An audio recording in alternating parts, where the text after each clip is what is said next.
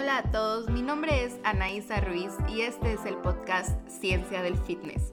Aquí discutimos y analizamos evidencia científica sobre el fitness, la nutrición y el bienestar en general para que tú puedas ser la mejor versión de ti mismo dentro y fuera del gym. Muchas gracias por estar aquí. El día de hoy tenemos un nuevo episodio. Comencemos una semana más en cuarentena y el día de hoy les traigo un episodio increíble con mi gran amiga Carmen Ortega Santos. Ella, directo desde España, vino aquí a Arizona State y está estudiando un PhD en ciencias del ejercicio y de la nutrición. Además, tiene una maestría de la Universidad de Barcelona en fisiología. Y no les voy a mentir, pero yo creo que este es mi podcast favorito hasta la fecha. Así que tanta información acerca de la microbiota, cuáles son sus efectos, cómo podemos ser más saludables, qué tenemos que comer, qué hacer, etc. Toda esta información no ocupo en un solo episodio. Así que decidí dividir nuestra entrevista en dos episodios diferentes. Esta es la primera parte y espero que la disfruten.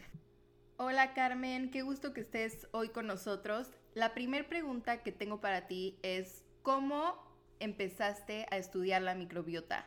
Cuéntanos un poquito más acerca de tu carrera. Bueno, yo soy dietista por formación.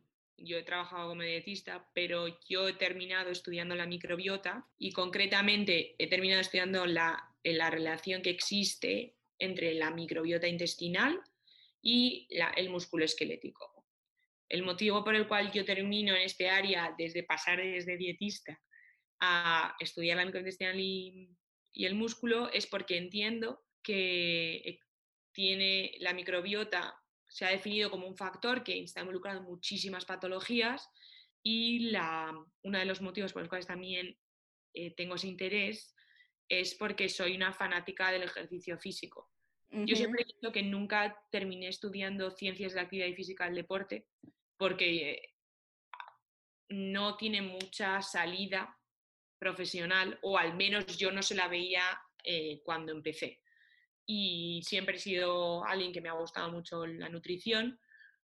Eh, yo vengo de, una ciudad, yo vengo de una ciudad en España donde existen, después de Kioto, porque nos ha quitado el puesto no hace mucho, donde más estrellas Michelin por habitante hay. Entonces la comida es muy importante, o sea, ya si la comida es muy importante, pero ya siendo de San Sebastián es como todavía el doble. Y terminé estudiando nutrición, pero yo creo que de corazón soy ciencias de la actividad física del deporte y por, por interés y porque creo que tiene muchísima función, está muy poco estudiada de manera más eh, básica, eh, soy dietista, soy dietista, nutricionista, ya no sé ni cómo llamarlo. Entonces eso es lo que estudio, estudio cómo la microbiota intestinal puede modificar la salud del músculo esquelético, concretamente el metabolismo energético. Para empezar, lo más básico para los que nos están escuchando, ¿qué es la microbiota?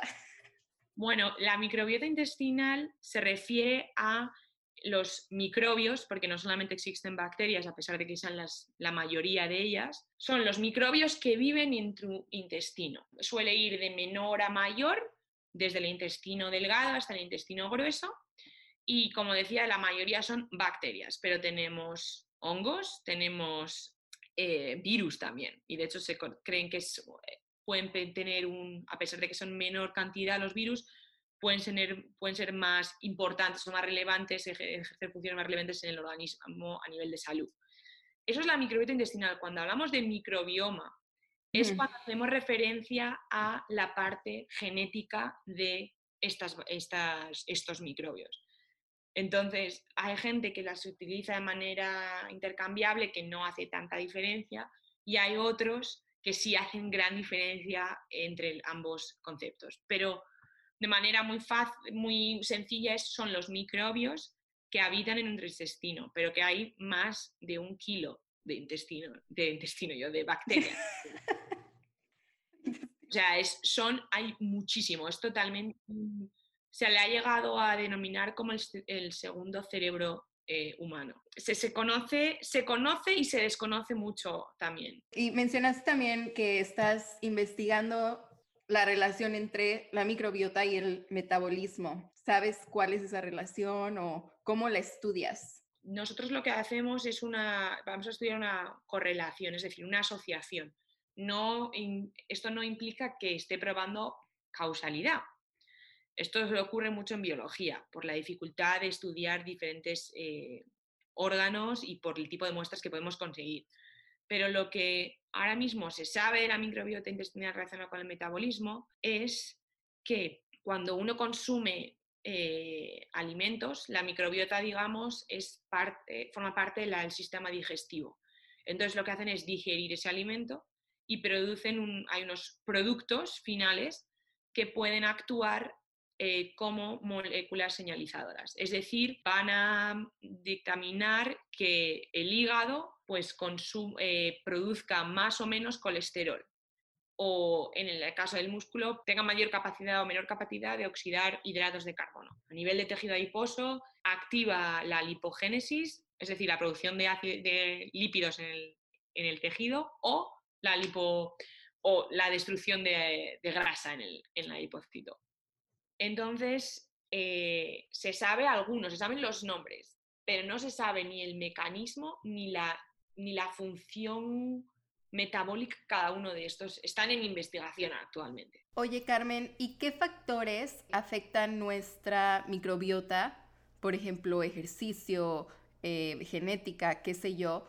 ¿Y qué podemos hacer para tener una microbiota sana? Pues un poco ligando con el tema de los factores, eh, ese es uno de los problemas. Cualquiera que nos esté escuchando que tenga interés sobre salud en general, la microbiota intestinal pues está afectada tanto por factores intrínsecos, es decir, la genética tiene que ver, eh, que, que como, como te encuentres a salud a nivel de otros órganos, pero edad, sexo, eso todo implica, tiene una función, pero a, nivel de externos, factores externos, la dieta es el factor más grande, con mayor efecto sobre, sobre la microbiota intestinal. También eh, habría que hablar un poco de medio ambiente.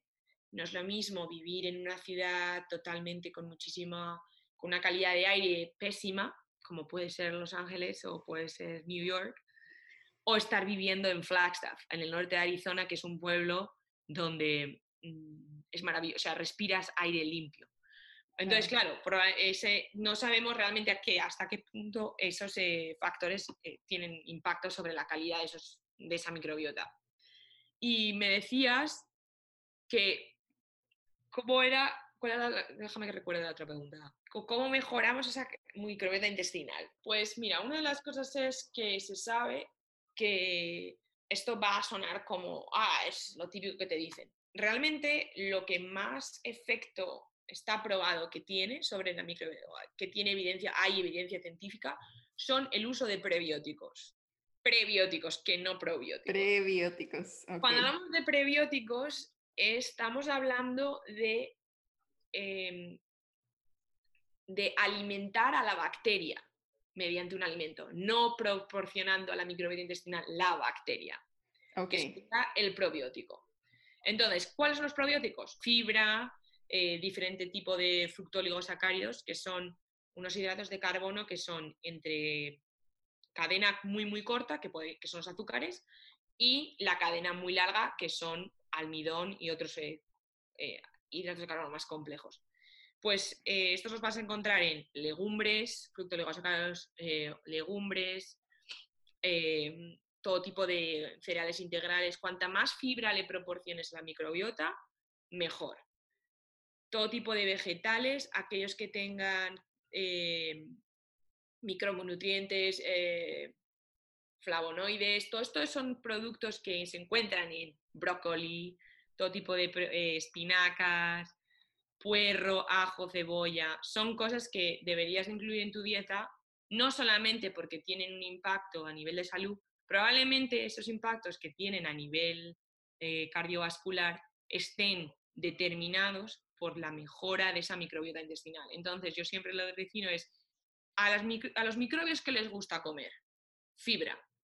O sea, eso es su comida favorita. Igual que al cerebro le gusta mucho la glucosa, a mm. lo que le gustan los microbios es, la fibra. Entonces, eh, asegurarte de que tengas un consumo de fibra adecuado sería muy importante. ¿Y sabemos algo sobre la proteína o solamente la fibra tiene un efecto sobre la microbiota? Es verdad que el tipo de proteína se ha visto que es diferente, un poco relacionado con el gimnasio y gente que entrena normalmente tiene un consumo de proteico más alto, sobre todo aquellos que están eh, preparándose para una prueba de fitness o, culturismo, normalmente son los que mayor proteína consumen es curioso que se ha visto que aquellas personas que tienen un consumo mayor de proteína, y estamos hablando de proteína animal, no, hablo de proteína vegetal, tienen un micro, una microbiota totalmente diferente. No es que significa que sea negativo,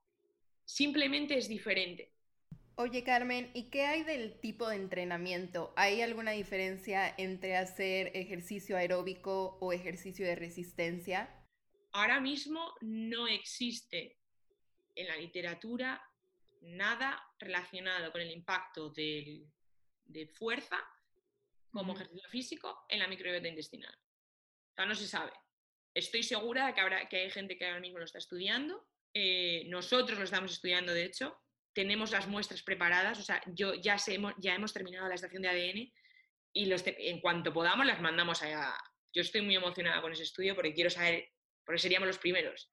Simplemente en describirlo, no más allá, pero bueno, creo que es como se empieza. Y mm, para aquellas personas que entrenan, pero que entrenan eh, más resistencia a nivel más como correr, bicicleta y demás, sí que hay estudios y hay concretamente un género que se llama Beyonella atípica. Es concretamente esa especie, pero es el género de Beyonella que a mayor cantidad de esta, de esta bacteria, tu capacidad aeróbica mejora. O sea, esto está comprobado y ha habido ya al menos que yo haya leído tres o cuatro artículos acerca de esto. El último se publicó en el mes de diciembre con eh, corredores de ultras maratones, pero lo he visto también en corredores de simplemente de maratones, que ya es, ya es mucho, y de rowers, de... Que reman. sí, eh, los que reman. Y lo mismo, se ha visto una eh, antes y después, es decir, ejercicios de resistencia se aumenta pre-post, el post es una barbaridad. En el de, ultra, el de ultramaratones de diciembre estamos hablando que se aumentaba un 200%. Wow. Pero además mejora la capacidad aeróbica. O sea, está asociado con eso. Y entonces, eh, eh, esa, ese pequeño, esa, pequeña, esa especie está probado que sí, que tiene una capacidad. Y sé, hay una empresa que es una startup que se hizo por un exalumno de Harvard, que se llama Fit Biomics, y no me pagan ni estoy relacionada con ellos. O sea, para nada, simplemente los admiro muchísimo por el interés que tienen y por lo que hacen y sé que están tienen ahora mismo un prototipo de probiótico. No dicen eh, qué es, pero probablemente sean bilionela típica porque son ellos los que lo descubrieron. Eh, probablemente y la están ahora mismo en, ah, en ensayos clínicos porque la están probando con atletas. Hablando de probióticos, todo el mundo ve probióticos en todos lados, todo con probióticos. ¿Qué tanto es este, realidad que funcionan? y si funcionan. Es verdad que los probióticos eh, sería estupendo que los probióticos funcionaran, pero normalmente cuando la gente me pregunta, esto ya viene con gajas del oficio por, dietista, que siempre te preguntan por comida y por tipo de estas cosas que funcionan. Eh, los probióticos, es, cierto que el lactobacillus, que es el más utilizado de todos, es, eh, una de las, además, de las especies más abundantes en nuestro intestino, puedes tomarlo. Y el efecto nocivo que te va a hacer o negativo sobre tu salud es probablemente mínimo. Pero como no conocemos si tu microbiota intestinal, por ejemplo, si una persona que entrenas igual no tienes tantos lactobacilos y tienes más virionela típica, que a ti a lo mejor te interesa tener más virionela típica que lactobacillus, ¿por qué estás tomando un probiótico que es genérico, que todo el mundo la está tomando. Entonces, eh, yo lo, lo, pensaría como algo eh, Yo soy más pro prebióticos porque hay evidencia científica al respecto, mientras que los probióticos la literatura científica está un poco, es contradictoria. No existe la rotundidad que existe con los prebióticos. Entonces, yo como, como eh, proyecto de experta en microbiota intestinal, como me llamo yo, hasta que no sea doctora, esto no, no se puede llamar experto, eh, no tomo probióticos. Eh, no porque, porque realmente considero que puedo hacer mejor comiendo totalmente, aumentando mi cantidad de fibra, etc. En mi caso, yo, en mi caso ahora mismo, llevaba mucho tiempo siendo vegetariana, llevo ya más de un año siendo vegana. Por lo tanto, la cantidad de fibra que yo consumo debe ser espectacular. Nunca me lo he calculado. Y aparte que yo no, mi dieta es básicamente vegetales y fruta y legumbres. No es veganismo comiendo vegan mac and cheese. Entonces, los probióticos es un producto que se pueden utilizar, por ejemplo, para la, cuando has, tomado antibióticos y quieres recuperar eh, o ayudar a la recuperación de tu intestino si eres una persona que no tienes una dieta muy, muy sana, digamos, pero no es algo que yo lo no daría una recomendación tomar todos probióticos, porque normalmente los probióticos que se venden ahora mismo son bifidobacterias y lactobacillus, son dos, pero porque son las dos de las grandes que existen en nuestro microbiota, digamos, en, la, en, el, en casi todos. Hay menor o mayor proporción en función de quién seas. No sabemos si el efecto, si podría tener un efecto nocivo sobre nuestra salud en determinadas personas. Esto pasa como con los fármacos. Hay fármacos que en, determinada dosis son positivos para casi todos nosotros. Hay gente que toma ese fármaco y se pone malísimo. Pues esto es lo mismo con los probióticos. Pero sí, eso es lo que pienso yo y basándome en la evidencia que hay sobre probióticos. Lo que sí está ahora mismo eh, muy en debate y se está peleando mucho para que sea aprobado por la Federación Farmacéutica Americana, que es la FDA, eh, es el trasplante de heces. Mm, sí, he escuchado eso. Y eso se, hay muchísimos ensayos clínicos. Hay una profesora, de hecho, aquí en, ah, en, ASU, Rosa, que trabaja en el Instituto de, Biodesign, que ella probó que el trasplante de heces mejoraba la patología intestinal del autismo porque son, por, lo visto, yo no soy experta en autismo, pero por lo visto los, eh, los autistas tienen muchísimos problemas digestivos y mucho eh, intestino irritable, Crohn y demás. Y mejoraban muchísimo. Entonces, si oyes hablar a, a Rosa, eh, yo la he escuchado dos veces, te dirá que los probióticos no sirven para nada, que lo único que sirve es el trasplante de heces. Entonces, hay un poco, es un poco controversia, pero por ejemplo, ya digo, los había mencionado, los Fit, Biomics están vendiendo probióticos específicos para atletas. Que de hecho, que si alguien que nos está escuchando quiere participar como voluntario, están buscando voluntarios. Si vas a su página web, eh, puedes, eh, puedes escribirles. No sé si seguirán buscándolo, pero, pero sí.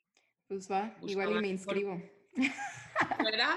Oye, no, Yo, no lo estoy haciendo, pero eh, ya digo que no les conozco absolutamente de nada, simplemente los admiro muchísimo porque, y los he seguido desde que empezaron, y porque hacen un poco una, una, investigación de microbiota diferente a lo que hacen otra gente, ¿no? O sea, yo tengo un interés en clínica porque al fin y al cabo un atleta también se puede poner enfermo, pero mi pasión o mi interés por esa parte de ejercicio físico ha ido creciendo a lo largo del doctorado. Y ustedes acaban de escuchar la primera parte de la entrevista con Carmen y a poco no está increíble. Espero que les haya gustado y vuelvan al podcast. Próximamente vamos a tener la parte 2. No se la pierdan. Bye.